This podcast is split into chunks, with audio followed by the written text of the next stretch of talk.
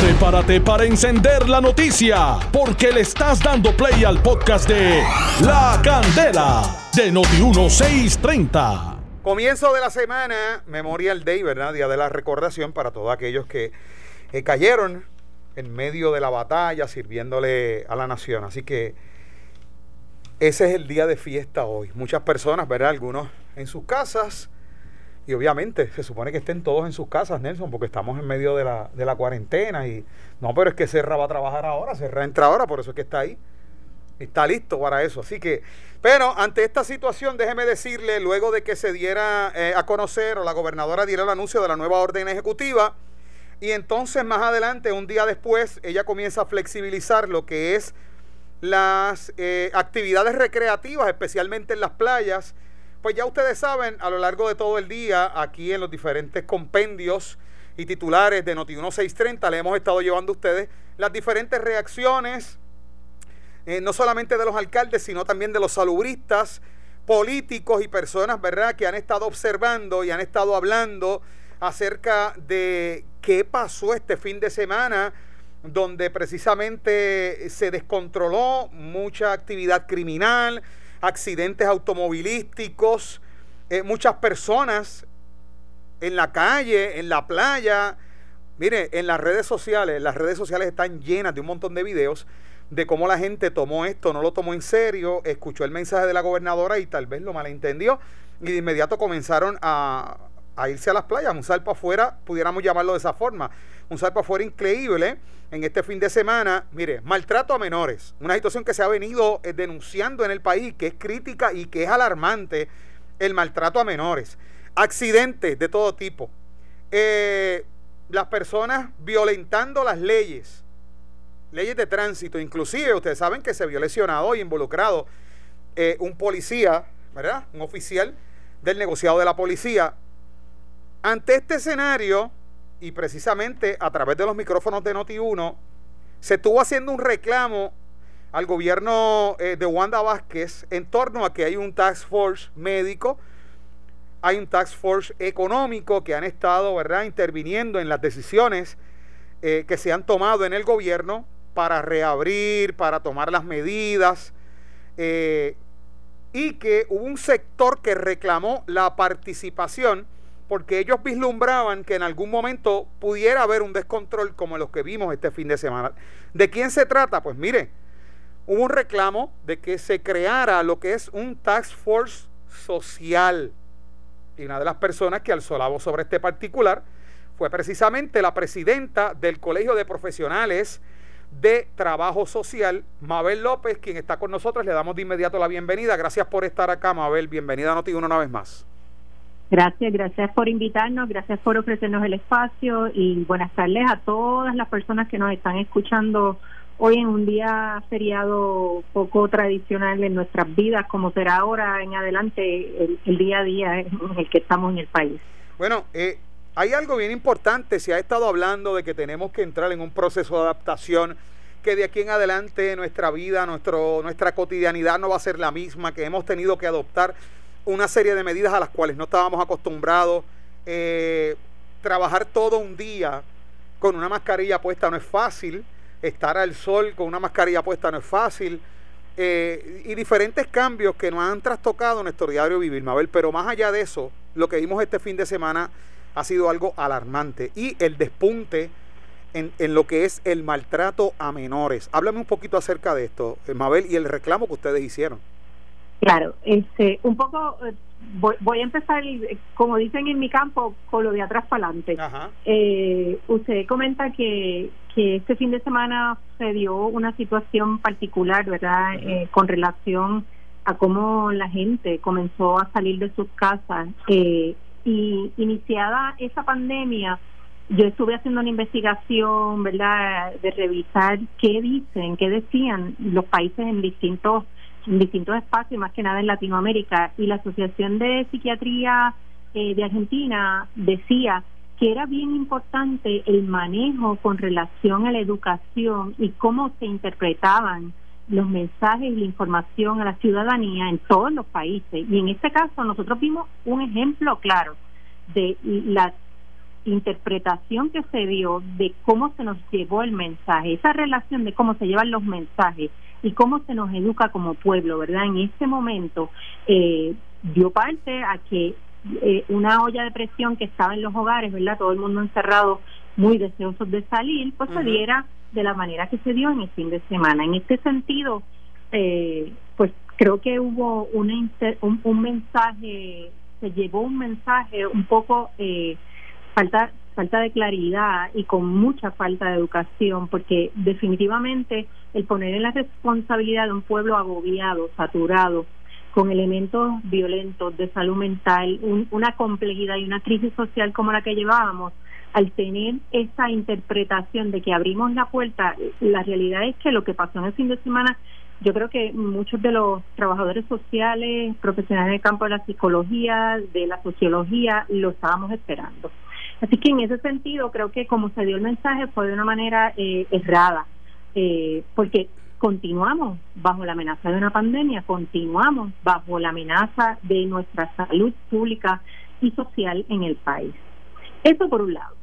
Por el otro lado, eh, hay una situación real que veníamos anunciando y denunciando desde el inicio también de la pandemia y era que los planes del Estado no incluían un enfoque sociosalubrista solo se hablaba del elemento de la salud, de la protección, de, protegernos, que no está mal, es cierto, la médula de, del trabajo en el país con relación al COVID es de salud y es salubrista, pero para que un buen plan llegue eh, a dar buenos resultados y que sea efectivo en la prevención de cualquier situación, en este caso de salud, tiene que haber un enfoque eh, no fragmentado de lo que son los asuntos económicos, sociales y políticos en general. Entonces, en este plan eh, de salud que se hizo, que la primera eh, normativa fue encerrarnos en las casas, no se consideraron asuntos sociales importantes atender, que como bien comentas, nosotros en el Colegio de Profesionales de Trabajo Social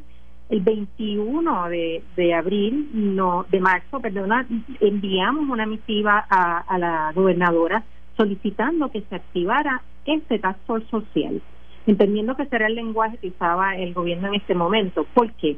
Porque el, el recluirnos en nuestras casas iba a levantar situaciones complejas sociales que estaban allí, que han sido arrastre, llevamos más de 10 años en una crisis económica, y social que, que realmente nos quita la vida. Y en ese sentido sabíamos que si nos pedían quedarnos en nuestras casas iban a pasar bastantes cosas, entre ellas el aumento de la violencia intrafamiliar, ¿verdad? Esta violencia de género, este maltrato a la niñez y a la juventud, este maltrato a los adultos mayores, ¿Qué pasaba con las personas que estaban sin techo y las enviaron a recluirse? ¿A dónde se iban a recluir? ¿Cómo se iban a proteger? ¿Qué pasa con las personas que emigran al país eh, y que no son reconocidos por no tener documentos reconocidos por el gobierno el gobierno federal en, Puerto Rico? Esas personas iban a tener el acceso a la salud que se necesitaban. ¿Qué pasaba con las personas que tienen diversidad funcional y no iban a poder y no iban a poder tener la atención necesaria, porque lo que estábamos hablando era cerrar la llave, cerrar la puerta y botar la llave, cerrar los servicios y no iban a haber servicios disponibles para la ciudadanía. Un país que tiene un Estado sumamente débil y frágil con relación a los recursos humanos y a los servicios disponibles era una ecuación nefasta si no se atendía el asunto de eh, la protección social. y, y esto de que algunas personas están comentando en torno, ¿verdad? Los analistas y los comentaristas, inclusive los mismos políticos, que ya en esta etapa es al pueblo al que le toca eh, estar concientizado de la situación y tomar decisiones ellos, como que se le está achacando todo el problema al gobierno y que las personas no están eh, eh, haciendo lo que les toca. Sí, mira, es que, es que esto tiene que ser, como te decía, tiene que ser un plan integral y ese plan integral necesitaba mucha educación. ¿Cómo yo me educo si nunca había tenido una amenaza de una pandemia como esta? ¿Cómo yo me educo a ponerme una mascarilla si tal vez no tengo los chavitos para comprarme una mascarilla? ¿Tú sabes cuánto cuesta una mascarilla, eh, verdad, eh, N95? Cuesta más de 6 dólares. Y hasta si 10 dólares. hasta 10 dólares. Sí, hasta, hasta 10 dólares. Entonces, todo esto no podía verse desde una manera de eh, asumir responsabilidades desde afuera, o sea, señalar ahora mismo, creo que el gobierno ha puesto la responsabilidad en la ciudadanía, yo creo que todos tenemos responsabilidad, no quiero que me malinterpreten las personas que me están escuchando, pero para tener un plan de atención y prevención al contagio tenía que haber un plan de educación que incluyera obviamente todos estos ángulos, el acceso a pruebas. Antes no habían pruebas, ahora hay, ahora hay pruebas, pero las personas tienen acceso a las pruebas económicamente. Si yo no tengo un plan médico, ¿dónde voy a ir a buscar una prueba molecular? No una prueba, ¿verdad?, rápida. Estoy hablando de una molecular. O sea, si hay asuntos importantes que no se atendieron y que debieron atenderse desde el inicio y ahora poner la responsabilidad en el pueblo, yo creo que me parece me parece una una expresión que, que realmente minimiza la complejidad, claro. Ahora si nos contagiamos o se dispara nuevamente los casos, que volvemos a la responsabilidad del Estado, ¿verdad? Como usted y yo sabemos cuántos casos realmente hay, confiamos en, en la cantidad y cómo se nos dan eh, y se nos comparten los datos, la realidad es que hay un asunto de transparencia y de falta de eh, credibilidad de cuando se nos divulgan los datos que no, no, no surgió de la nada, esto tiene todo un fundamento, ¿verdad? Lo sabemos desde todos los eventos que nos han pasado durante este proceso, durante María y durante los sismos, donde vemos que hay una falta de transparencia de poca información. Entonces, en ese sentido, ahora creo que es muy irresponsable decir que la ciudadanía tiene totalmente la responsabilidad, valga la redundancia, en resolver el asunto de la prevención. Yo creo que esto es un asunto de política pública, estamos hablando de, de política de salud pública en el país que debe asumir la responsabilidad del Estado y engancharnos a todos y a todas, pero con una buena eh, educación, con un buen plan educativo y de prevención que yo, sinceramente, no lo he visto en los tal, medios. tal parece que para el gobierno era suficiente ¿verdad? Y, se ha visto una cantidad innumerable de llamadas, abrir una línea, la línea Paz, ponerla disponible para orientación y para educación. Tal parece que para el gobierno esa era, era suficiente o, ustedes recibieron alguna respuesta ante el pedido que le cursaron a la gobernadora. Muy bien, me alegro que me hayas hecho esta pregunta. Creo que eh, la respuesta desde el inicio era que aquí había un asunto de salud mental que había que trabajar y, y pues ha sido responsable en esa dirección y asumido a través de esta línea y a través de otros esfuerzos, pero más que nada, este asunto no es exclusivamente un asunto de salud mental. La salud mental está implicada en el asunto de la protección social. O sea, este esta mirada y este plan no se, no podía ser exclusivamente desde un task force social emocional como lo declaró la fortaleza, claro, lo declaró en, en las paredes o en el espacio virtual donde tuvimos una reunión y se nos afirmó que ellos habían conformado el Task Force Social Emocional y que algunos de este grupo, que, que en origen era el colegio con 20 organizaciones y ahora mismo somos más de 100 organizaciones unidas, pues se quedó en un espacio virtual y no salió en reconocimiento eh, a través de los medios o, o, la prensa o no se publicó nunca la gobernadora en ninguna de, de sus eh, Comunicaciones al Pueblo afirmó que se estaban atendiendo los asuntos sociales. Entonces, un departamento de la familia sumamente frágil que para colmo de males eh, está falto de recursos, ha sufrido una investigación a costas por manejo fraudulento de alimentación, tiene ahora a su haber el, el reconocer o designar a un secretario que es del campo eh, de la administración de empresas, pues nos da cuenta que la prioridad en el país no son los asuntos sociales, lamentablemente, una vez más.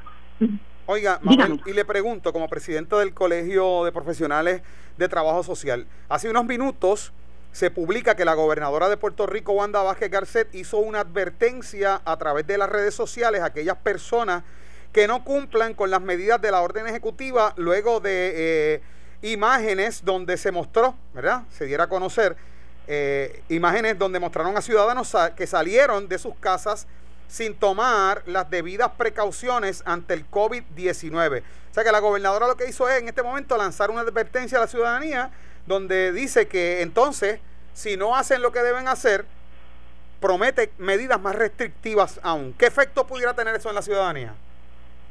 Bueno, yo creo que, que el uso y la estrategia del miedo, la amenaza y, el castigo ha sido una estrategia que se ha utilizado en el gobierno en, en este manejo de la pandemia. Es nefasta también, porque no es tan solo yo, yo vuelvo y te, y te insisto en, en apuntar a la educación del pueblo, a poder educar a cada uno de nosotros y nosotras en las familias. Fíjate que la gobernadora está amenazando con medidas más restrictivas con quiénes va a poder y con qué recursos humanos la, la gobernadora va a poder asumir esa amenaza. Cuando sabemos que los recursos humanos en la policía de Puerto Rico eh, cada vez están más, eh, ¿verdad?, eh, reducidos y limitados y realmente no hay la posibilidad, el andamiaje para perseguirnos a cada uno de nosotros en todos los espacios para lograr, eh, ¿verdad?, de alguna manera castigarnos si no cumplimos. Yo creo que aquí vuelvo y te digo, eh, se debe apuntar a una educación mucho más amplia, a, a un Estado que te diga a ti, mira, debes hacer esto, tienes que tomar estas precauciones, nosotros vamos a hacer esto, vamos a trabajar en colaboración y construir lo que necesitamos como país. La, eh, la acción punitiva yo creo que, que no, no llega mucho, y menos cuando vimos en, en las semanas pasadas que el gobierno tuvo una reunión sin ningún tipo de protección sin lograr la distancia física que se requiere por, por orden ejecutiva, entre otras cosas. Yo creo que, que aquí la doble vara, la doble moral, el doble discurso me parece que, que, es un discurso sumamente irresponsable. Y de ustedes obtener alguna respuesta en esta etapa de la pandemia, de esta situación, de esta emergencia, si ustedes tienen una respuesta positiva de parte de la gobernadora Wanda Vázquez a que sí se reúnan, que le interesa formar ese equipo de trabajo eh, de trabajo social, ese Task Force, ¿ustedes están preparados como colegio con un plan en concreto de eh, para poner en vigor? Bueno, el, el Task Force Social del Pueblo es una, una gestión, como te comenté, eh, el junte de todas estas organizaciones, nos hemos dado la tarea de trabajar y de realizar y construir propuestas.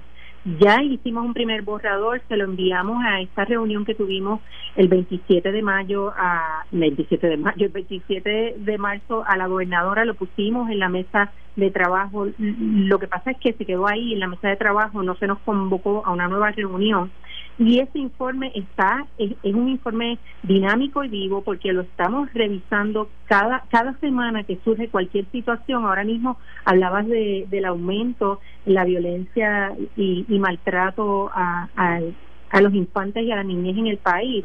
Esto da cuenta de que aquí hay unos asuntos que atender y cada semana nosotros trabajamos nuevamente con ese documento vivo y dinámico para que esté a la disposición no tan solo de la gobernadora y de Fortaleza, sino también para los municipios.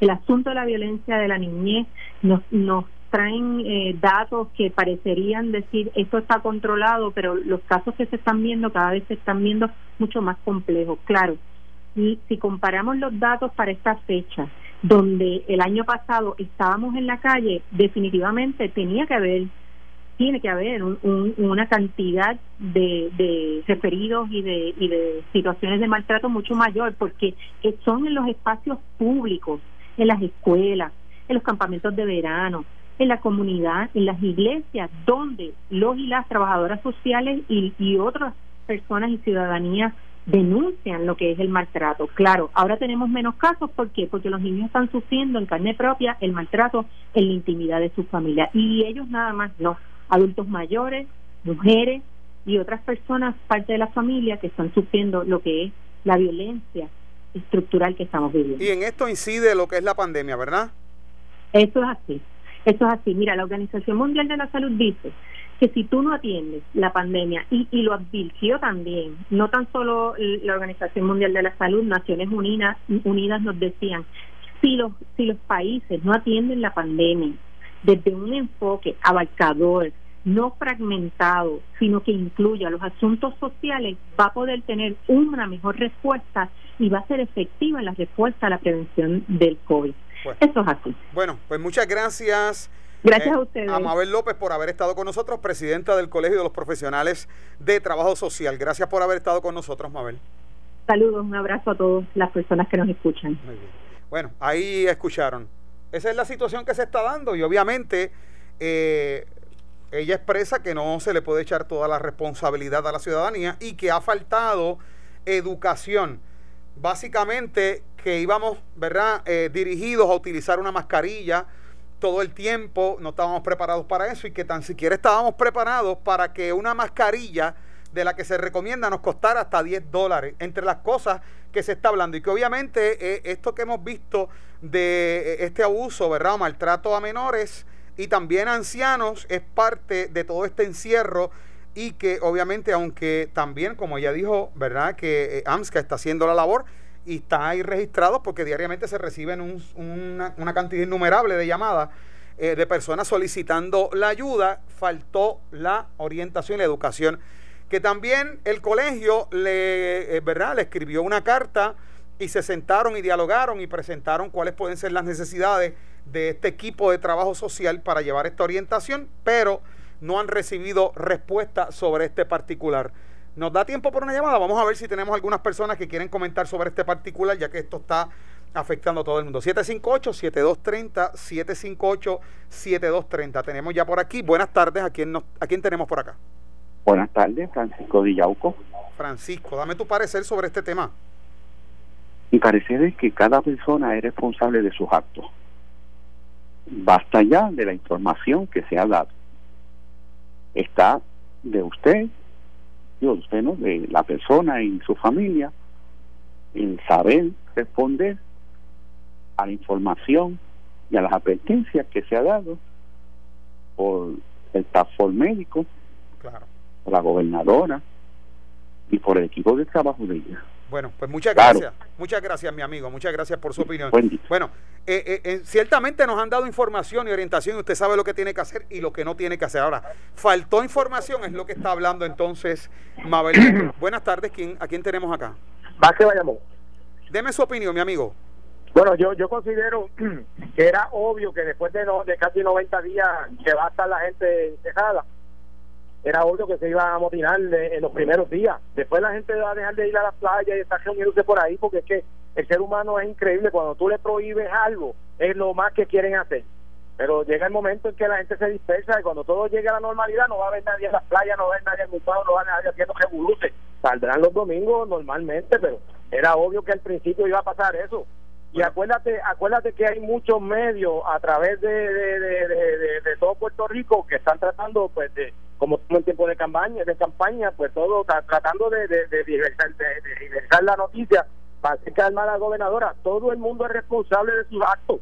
Nosotros hemos estado sometidos a setenta y pico días ya, o sesenta y pico de días ya, ya era hora de abrir. Todo el mundo, todo el planeta está abriendo. Pues ya era hora de marcar la economía porque eh, eh, peor es cuando la economía se caiga, tenemos tanta gente sin trabajo. Bueno, pues muchas gracias, mi amigo. eso. Gracias, gracias por su llamada. Vamos con la próxima llamada. Buenas tardes. Buenas tardes, Rivera, Santa Isabel. Rivera, dame tu opinión. Sí, eh, yo sé que la, la economía tenía que continuar, pero la pregunta es que yo yo vi muchos médicos preocupados en el momento de Nueva York cuando estaban muriendo mucha gente.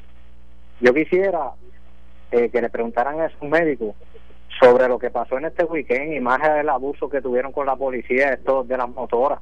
O son muchas cosas y todo eso hay que verlo. Todo eso hay que ver. Bueno, muchas gracias. Vamos con una más, ¿verdad, Nelson? Buenas. Buenas tardes. ¿A quién tenemos aquí? Tienes a González. Cuando el pueblo, cuando no tenemos un pueblo civilizado, estas son cosas, las cosas que pasan. Aquí yo no creo que hay que estar amajando la gente ni nada de eso en la casa. Tú debes de saber y debes de, debes de, debes de a, tu familia, cuidarla. Pero cuando por eso es que está pasando lo que pasa, le pasamos por encima a los, a los guardias con Fortrack, hacemos todo lo que hacemos porque no somos un pueblo civilizado. Muchas gracias. Gracias a usted por su llamada, mi amigo. Con esto finalizamos, ¿verdad que sí? Nos queda por una llamada más, tenemos una aquí. Buenas buenas tardes, ¿a quién tenemos acá? Hello. Sí, ¿quién me habla? Villafañe Pepino. Villafañe, dame tu opinión. Bueno, como en este mundo el afrontamiento al dinero, pues puede más que nada. Cuando peguen a, incrementar este contagio de, de, de COVID este, pues van a ver porque el afrontamiento al dinero es más importante que la salud. Bueno, pues muchas gracias. Muchas gracias a ti, Villafañe, por llamar. Esto fue el podcast de La Candela de Noti1630. Dale play a tu podcast favorito a través de Apple Podcasts, Spotify, Google Podcasts, Stitcher y notiuno.com.